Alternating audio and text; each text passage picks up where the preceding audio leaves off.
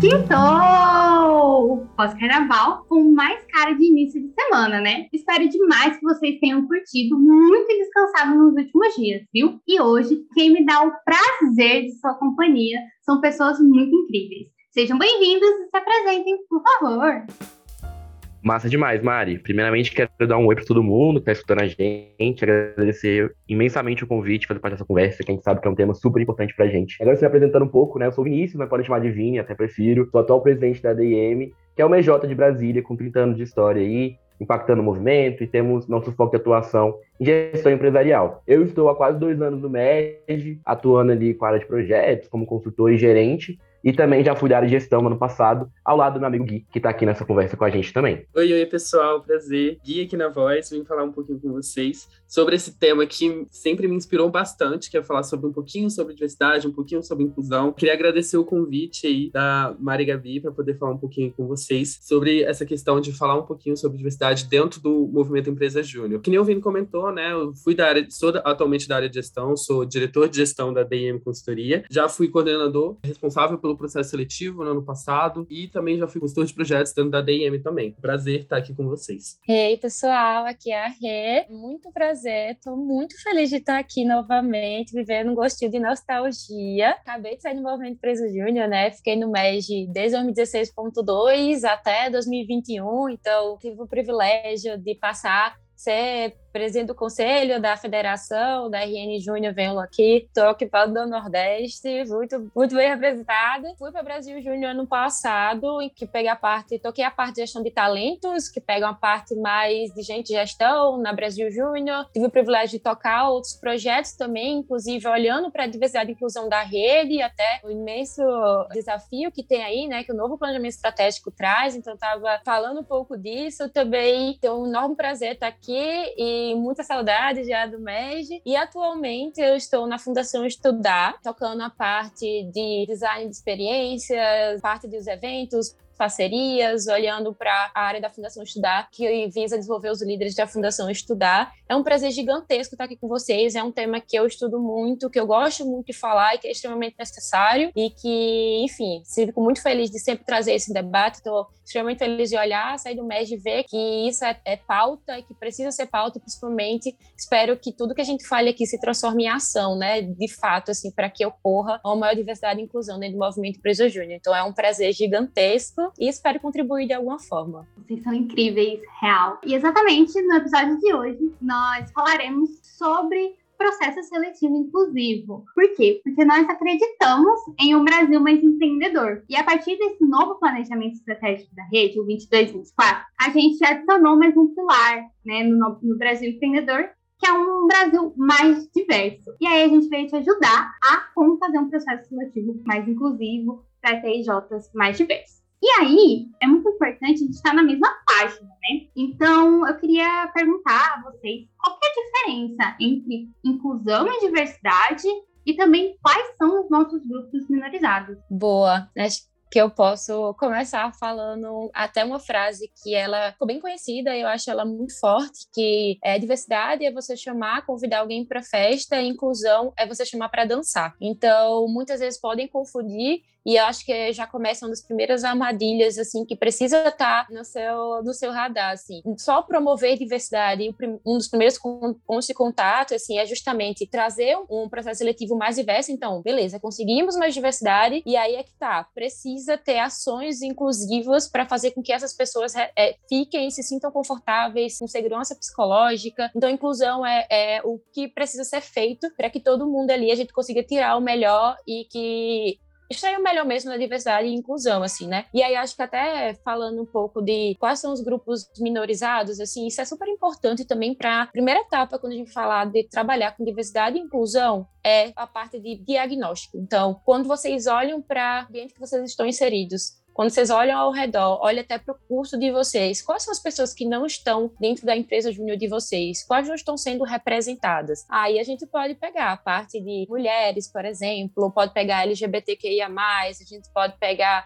até a questão de renda também, a gente pode pegar a questão de raça, e aí tem vários recortes e é importante ter isso em mente de olhar, esses são os recortes, qual o nosso contexto e ter um diagnóstico sobre isso, assim. Mas é, é só para trazer, eu queria até escutar mais dos meninos, do que é que eles acham, para a gente ter uma conversa massa aqui. Massa demais, Rê. É, eu gosto muito dessa discussão, assim, de diversidade, inclusão, a diferença entre os dois, porque ela sempre surge no ambiente quando a gente fala sobre diversidade e inclusão na, na, numa empresa júnior, por exemplo. E aí é um ponto que até foi o que a recomendou dessa questão de que é, um, é uma frase bem famosa de convidar uma pessoa para festa, convidar uma pessoa para dançar, né, chamar uma pessoa para festa para dançar. Porém, eu, eu, gosto de ver essa discussão com três pontos, um pouquinho além a mais de inclusão e diversidade e inclusão, que também falando do pertencimento.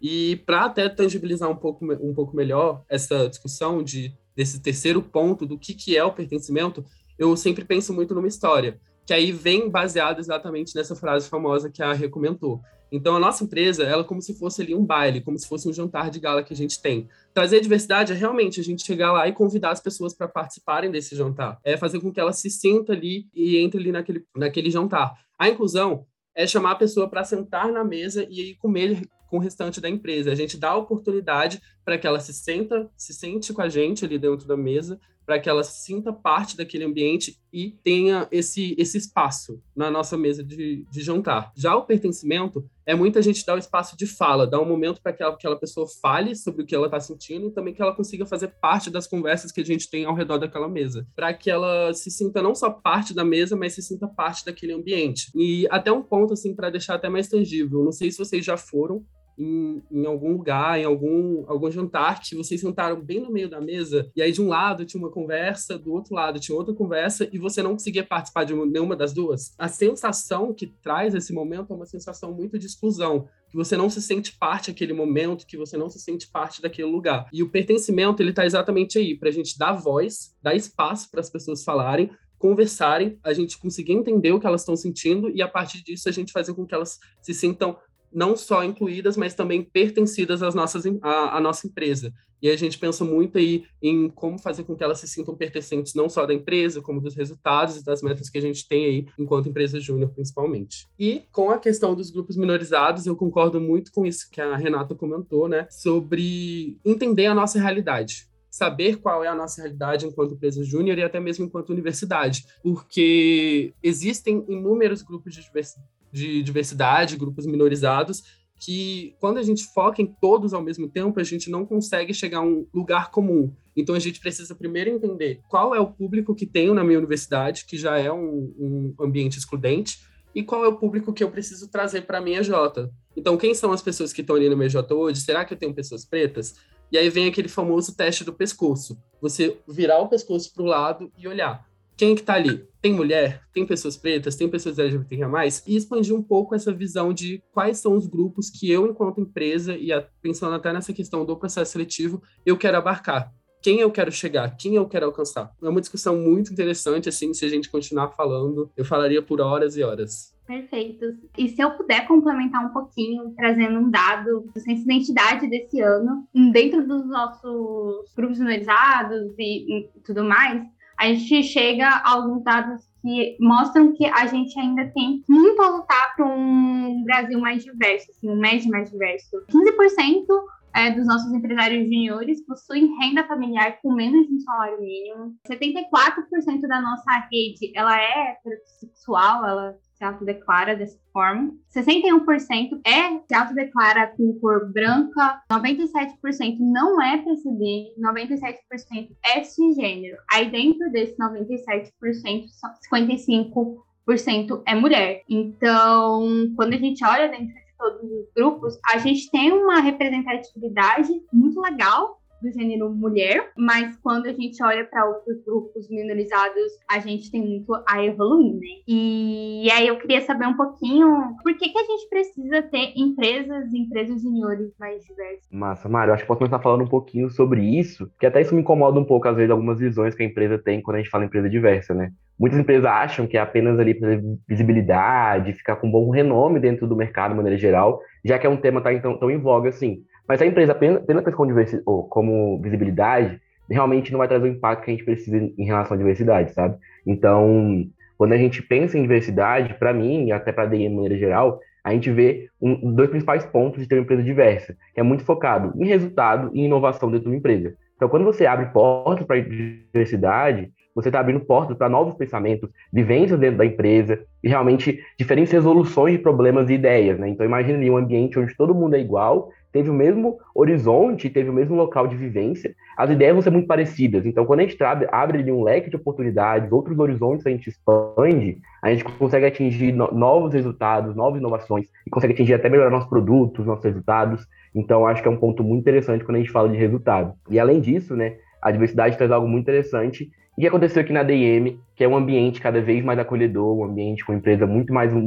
é, humanizada e que as pessoas estejam ali realmente gostando do ambiente, sabe? Então acho que isso foi uma virada de chave que a gente teve aqui dentro da DM, a gente poder começar a trazer diversidade e isso abarcar uma, uma infinitude de coisas que a gente nem imaginava que queriam trazer. Então, um ambiente onde as pessoas se sintam à vontade de ser onde elas estão, e hoje a gente até fala, né, que a gente faz diferente porque somos diferentes. Então, um princípio nosso que a gente tem aqui dentro da EJ, que a gente acredita muito nisso, a gente acredita muito no papel das pessoas para alavancar os resultados. E além disso, né, acho que não podemos deixar de falar do MEG e do nosso principal intuito enquanto Movimento Empreendedor Júnior, que é além de resultados também, o impacto no desenvolvimento das pessoas, né? Então, além de a gente poder estar focado ali na questão de, de resultado, quando a gente fala em trazer mais oportunidades de vivência empresarial para novas pessoas, trazer ali através do, das lideranças comprometidas e capazes com o futuro do nosso país, a gente está falando também em abarcar mais pessoas e não apenas um grupo específico. Então, se a gente quer construir um Brasil cada vez melhor, a gente tem que pensar em grupo de diversidade também auxiliando a gente com essa inquietude, né? Então, quando a gente tem os números lá no pé da rede que traz inquietude, até um pouco do que você perguntou agora, né? A gente está focado, podendo melhorar ainda mais os grupos minorizados. Então a gente precisa abarcar primeiro no movimento Empresa Júnior, para depois conseguir abarcar todo o ecossistema brasileiro também. Boa. Só para complementar aqui o que o Vini trouxe, tem um livro que foi um dos melhores que eu já li, assim, voltado para isso, que ele se chama Inclusi Inclusifique, que é como a inclusão e a diversidade podem trazer mais inovação à sua empresa, que é muito o que o Vini trouxe e tem um dado que eu acho muito interessante, que fizeram pesquisas reais assim no mercado e falam que para uma empresa com a força do trabalho, ou seja, com as pessoas engajadas dentro dela, até pega um pouco do pertencimento que o Gui comentou ah, quase agora, essas empresas que têm alto engajamento superam em 174% dos seus concorrentes e quando a gente ainda fala em diversidade, os dados assim, de empresas que têm diversidade e inclusão, os resultados de, em, em termo de realmente volta para a empresa, tanto de inovação, mas de resultados reais, é extremamente grande. Até porque quando a gente fala ah, ler um livro, foco no cliente com relação a mandar um produto para o mercado. Mercado é diverso, a gente tem diversos clientes. Se a gente tem uma empresa com aquelas mesmas pessoas de um grupo representando, pensando para outros, para o, o cliente ou para o mercado.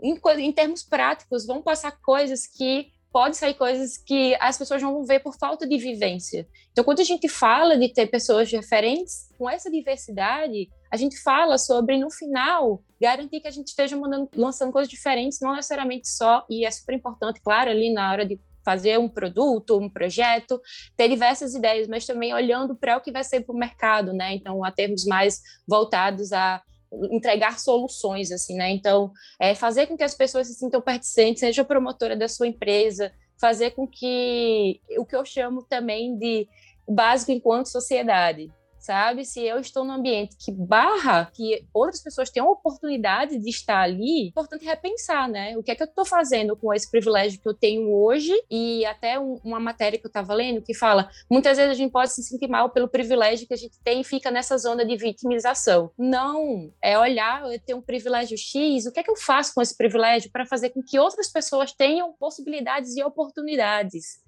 Então, no final do dia, a gente não fala que X pessoa não queria necessariamente estar ali. Será que ela teve a oportunidade? Será que ela se enxerga ali? Será que tem políticas realmente dentro daquele ambiente para fazer com que ela se sinta bem? Então, tipo, Eu acho que é, é, é o básico que a gente pode fazer enquanto sociedade, ainda bem que já estamos é, dando passos para isso, eu concordo muito. Que Brasil empreendedor é esse, sabe? Então, tipo, qual é essa mudança, essa transformação de Brasil que a gente quer fazer? A gente tem muitas oportunidades e ferramentas. Então, onde é que a gente vai fazer? O que é que a gente vai fazer para que chegue? Assim? Então, eu vejo muito, eu gosto muito dessa temática também, que eu fico só pensando assim sobre essas coisas, mas concordo muito com o Vini. É muito sobre inovação, é muito das pessoas sentirem pertencentes, é sobre resultados e é sobre o que a gente pode fazer com o privilégio que a gente tem, sabe? E oferecer isso para as pessoas também. E muito interessante a gente até comentar que, além de tudo isso que, que a Rei e que o Vini comentaram, que a gente fala de resultado, inovação, pertencimento, a gente precisa falar também que não adianta a gente ter uma empresa diversa se a gente não tem, por exemplo, uma liderança diversa. De que adianta eu ter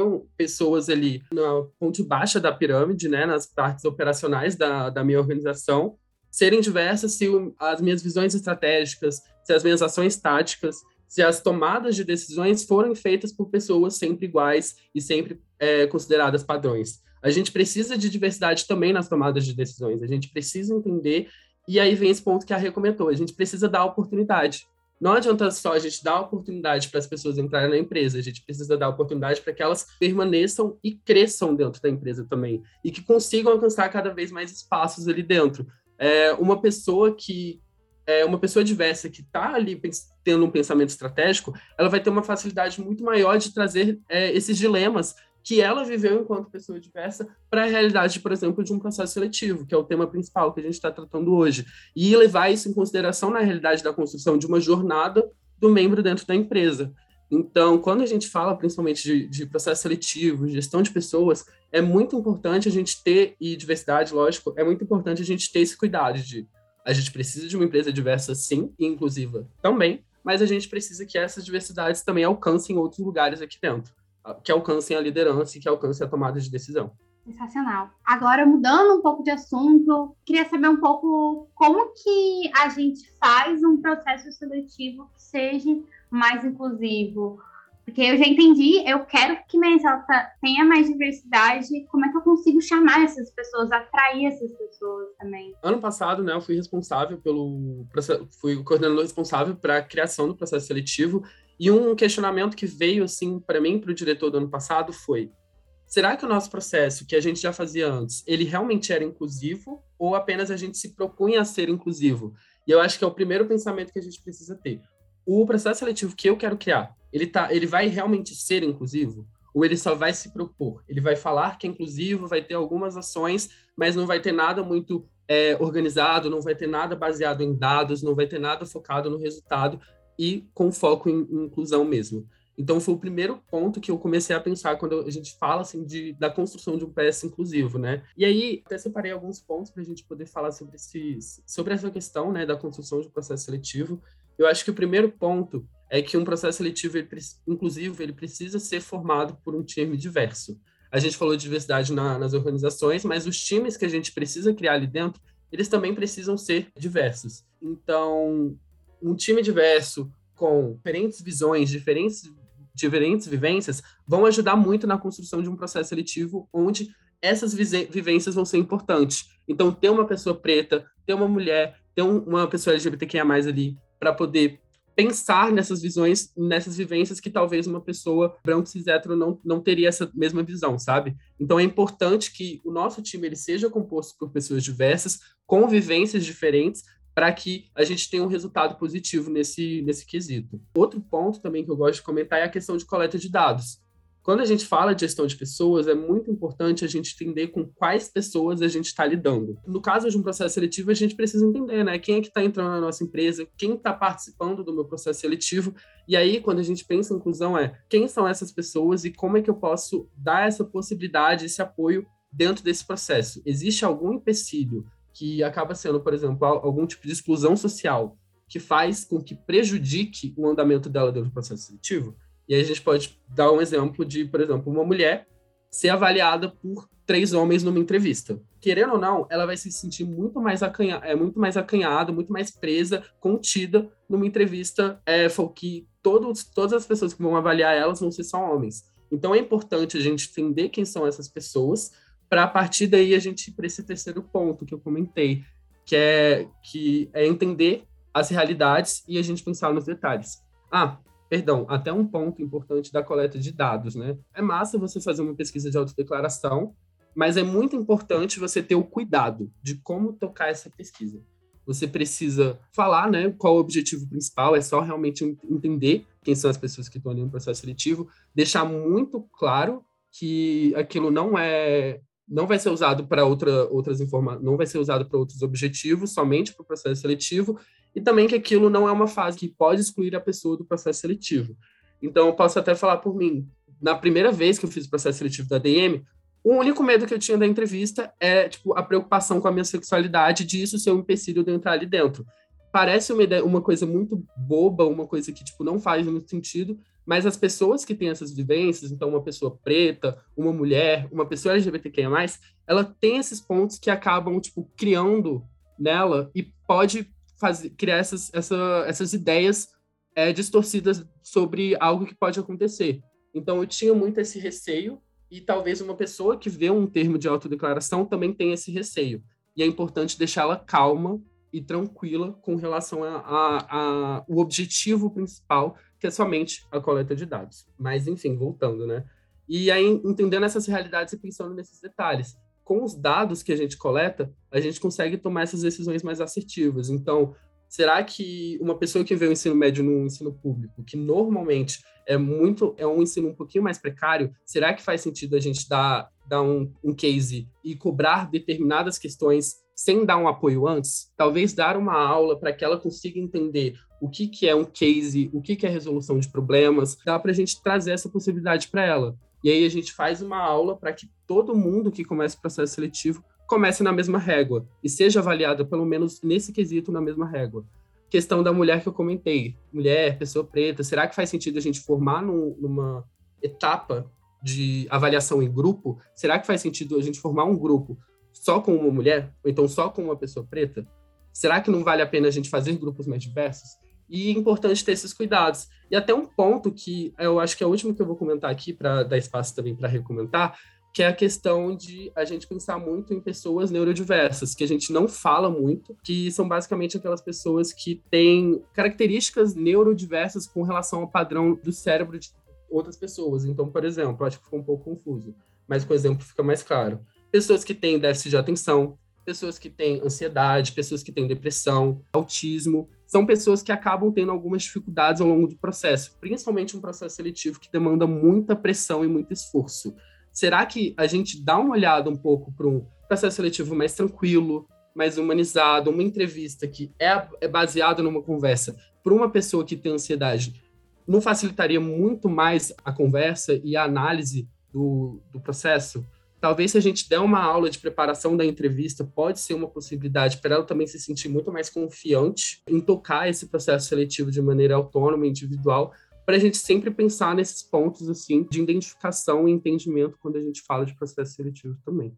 E por fim, sempre estar tá coletando feedbacks sobre como foi o processo seletivo e como que a gente pode estar tá sempre melhorando. É sempre importante a gente falar dessa questão da coleta de feedbacks também. Eu acho que o Gui ele foi super completo na fala dele e concordo super, assim, acho que eu só vou trazer algumas coisas, reforçar algumas coisas que eu acho importantes e trazer algumas coisas mais práticas, assim. É, é um momento que vocês precisam realmente, tipo, não ficar com aquela culpa de ficar com vergonha porque a nossa empresa é X ou Y. É na realidade. Acho que vergonha você tem a partir do momento que você não escolhe mudar. Então, que às vezes a gente tem essa vergonha, né, de dizer, ah, tem um preconceito X, hoje eu realizei uma atitude LGBTfóbica, que a gente reproduz muita coisa. É, eu acho que o incoerente, na verdade, vou usar essa palavra, é você ver que precisa mudar e não mudar. Então, por que essas pessoas não estão estão no curso que, que enfim, que está em empresa júnior, mas por, por que elas não estão hoje na empresa? O que é que o que é que se questionar, assim, sabe, de olhar e o que é que acontece? Será que é falta de representatividade? Será que são as falas? E aí, o importante também, atenção aos detalhes. Vou trazer quando a gente fez o processo seletivo da Brasil Júnior que eu toquei ano passado. Desde a comunicação, a gente utilizar fotos, trazer representatividade visual mesmo, assim, sabe? De, com mais diversidade do que quando a gente olha para um feed do Instagram, por exemplo, e só tem é, homem branco. Quem a gente também tá, tá é, é toda uma construção, né? A gente precisa ter isso, precisa olhar para ali poxa, eu me sinto representada ali, eu vejo que tem pessoas ali, isso acolhe, isso é representatividade, super importante. Outra coisa, tirar que o processo seletivo é algo realmente pegar muito seletivo. Processo seletivo é uma oportunidade de desenvolvimento também. Então, às vezes a gente tem uma visão do processo seletivo, tem que entrar as melhores pessoas, aí você já começa a barrar algumas coisas, porque você já não está olhando com equidade. Nem, nem todo mundo parte do mesmo ponto de partida desde você, por exemplo, ter sido de uma escola particular ou de uma escola pública, eu já vou ter alguma coisa diferente ali. A pessoa já vai chegar de forma diferente. A gente chama isso de delta também. Então, é a sua realidade, realidades diferentes que da onde você parte. Então, vocês olharem o processo seletivo como uma oportunidade de desenvolvimento. Um exemplo da Brasil Júnior. A gente viu que um dos fatores que faziam as pessoas não participarem é não se sentir, a gente queria mais diversidade, pessoas, de, por exemplo, de outros estados se sentindo representado e se sentindo capaz de participar e fazer parte do time BJ, por exemplo. Poxa, por que não fazer uma trilha de conteúdos de desenvolvimento assíncrona antes mesmo de abrir o processo seletivo. O processo seletivo ia abrir ali em outubro, a trilha começou em setembro. Então, a gente desenvolvia as pessoas para que, na hora que chega o processo seletivo, a gente garante que, que algumas pessoas que já queriam se jogar ali, elas iam chegar já muito mais preparada. Então, isso é um ponto importante também para você garantir mais equidade e ser uma oportunidade para as pessoas se desenvolverem.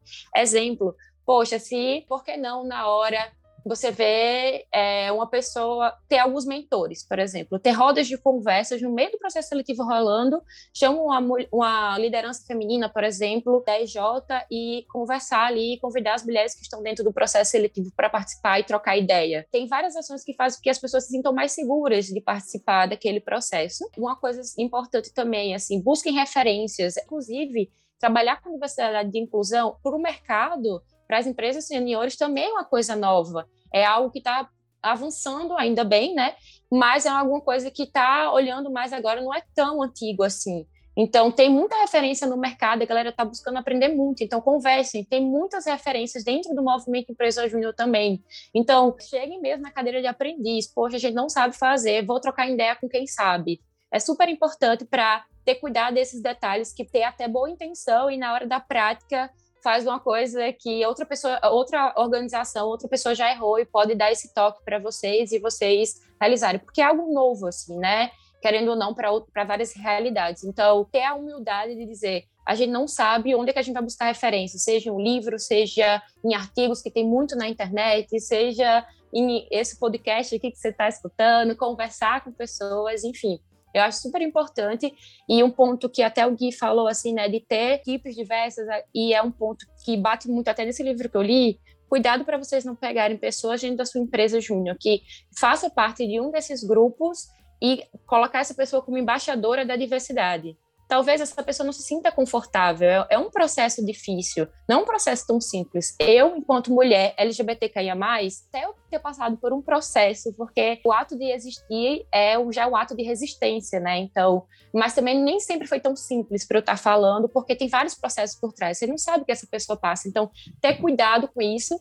E outra coisa, se você for representante de um dos grupos também, não quer dizer que você necessariamente sabe, domina o assunto, até porque vou bater muito na tecla. Diversidade e inclusão é algo que você precisa estudar. Do mesmo jeito que você estuda processo de vendas, do mesmo jeito que você estuda como realizar o processo para o projeto ser mais ágil.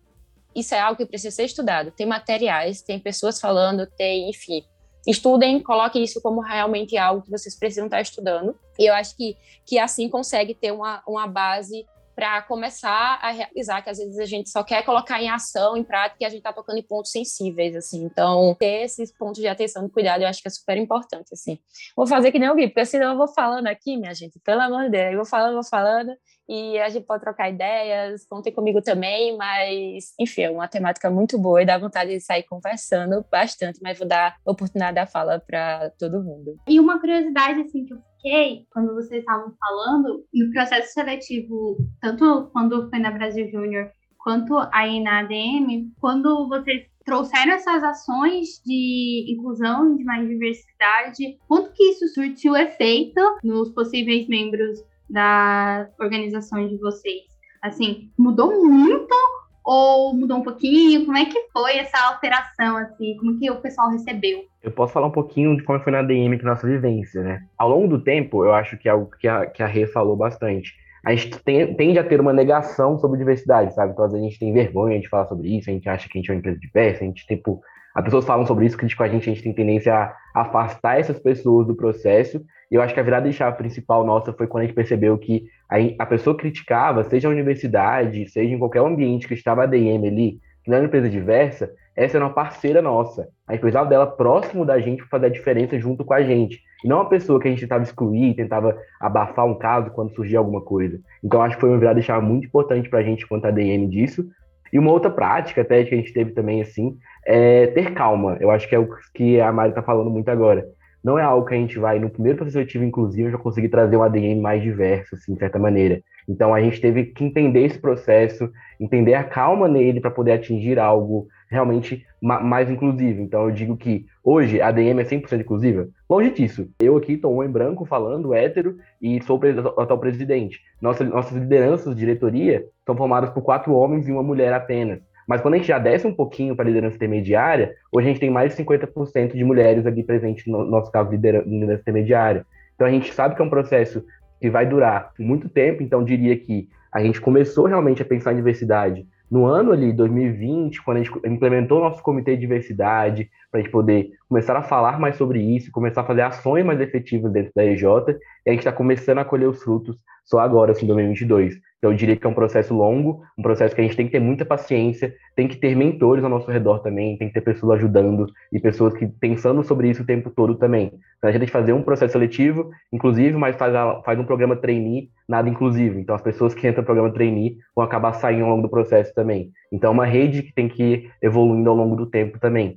Então, acho que esse é um ponto principal, que é um processo demorado, não é algo que vai vir da noite para o dia. E eu diria que o resultado a gente só enxerga assim dentro de, não sei, não posso dizer um, número exato, mas diria um ano e meio, um, um, ano depois, assim, quando a gente começa realmente a implementar e começa a ter esse, essa mentalidade muito diversidade também. Só um comentário rapidinho, que concordo total com o que o Vini trouxe, e acho que a gente não falou muito, alinhamentos de time atual da, da organização é super importante, assim, super. De nada adianta fazer um processo ali, se são algumas pessoas tocando o processo, e na hora que uma pessoa candidata vai falar com uma pessoa membro da IJ, e a pessoa fala, não trata bem, não fala com educação, não passa, não dá o cuidado necessário. Exemplo, quando foi no processo seletivo da Brasil Júnior, eu tive um alinhamento na reunião geral que eu apresentei e eu falei: isso aqui é para fazer, isso não é para fazer. Isso aqui é para. Eu fui dando dicas e, e, exemplos práticos de que já tinha ocorrido em outros anos na Brasil Júnior do que não era para ser realizado se a gente estava pautando é um processo mais diverso e inclusivo de nada adianta ter uma comunicação grande, ter umas pessoas lançando várias ações e na hora que vai conversar com uma pessoa que faz parte da EJ, que inclusive pode ser um dos principais contatos, ou não tem retorno, não tem a atenção devida, a pessoa fala uma coisa que é, desestimula totalmente a pessoa candidata, eu sempre falei, o processo seletivo é quem pode e vai direcionar as etapas que a pessoa candidata vai passar durante o processo, é que vai determinar aprovação ou não aprovação. Não é ninguém da Brasil Júnior que vai dizer isso. Então, alinhamento com o time é super importante, porque, de novo, de nada adianta estar tá lançando várias coisas se o principal, a maior, um canal extremamente importante, que são as pessoas que fazem parte da empresa, não estarem alinhadas e principalmente respeitando e fazendo parte dessa mudança. Quando a gente fala de diversidade e inclusão, isso não é coisa de área tal da empresa ou área X. Isso é um compromisso de todo mundo. Só vai dar certo, só funciona se primeiro estiver no nível estratégico e se tiver a empresa como um todo com, é, comprando isso, porque senão as ações em algum momento não vai dar certo. Assim. Então, acho que era um ponto que a gente não tinha tocado e é extremamente importante ter um alinhamento geral, porque muitas vezes a gente acaba, ah, quem vai tocar o processo seletivo é a equipe do processo seletivo. Então, eles que olhem para isso, sabe? Então, a gente não vai se meter. Não, é um compromisso de todos, de todas. Enfim, é a empresa toda ali que está comprometida a realizar isso, assim. E até pegando um pouquinho dessa pergunta da Mari, né, de, de como que isso chegou no, na nossa realidade enquanto a DM, como as pessoas receberam esse ponto foi realmente isso, exatamente isso que a Renata falou. A gente precisou muito alinhar, a gente alinhou, a gente fala sobre isso desde 2020, e aí a gente chegou no ano passado e falou: ó, esse, esse processo seletivo vai ser diferente. Vai ser um processo seletivo com cotas, vai ser um processo seletivo desse jeito, desse jeito.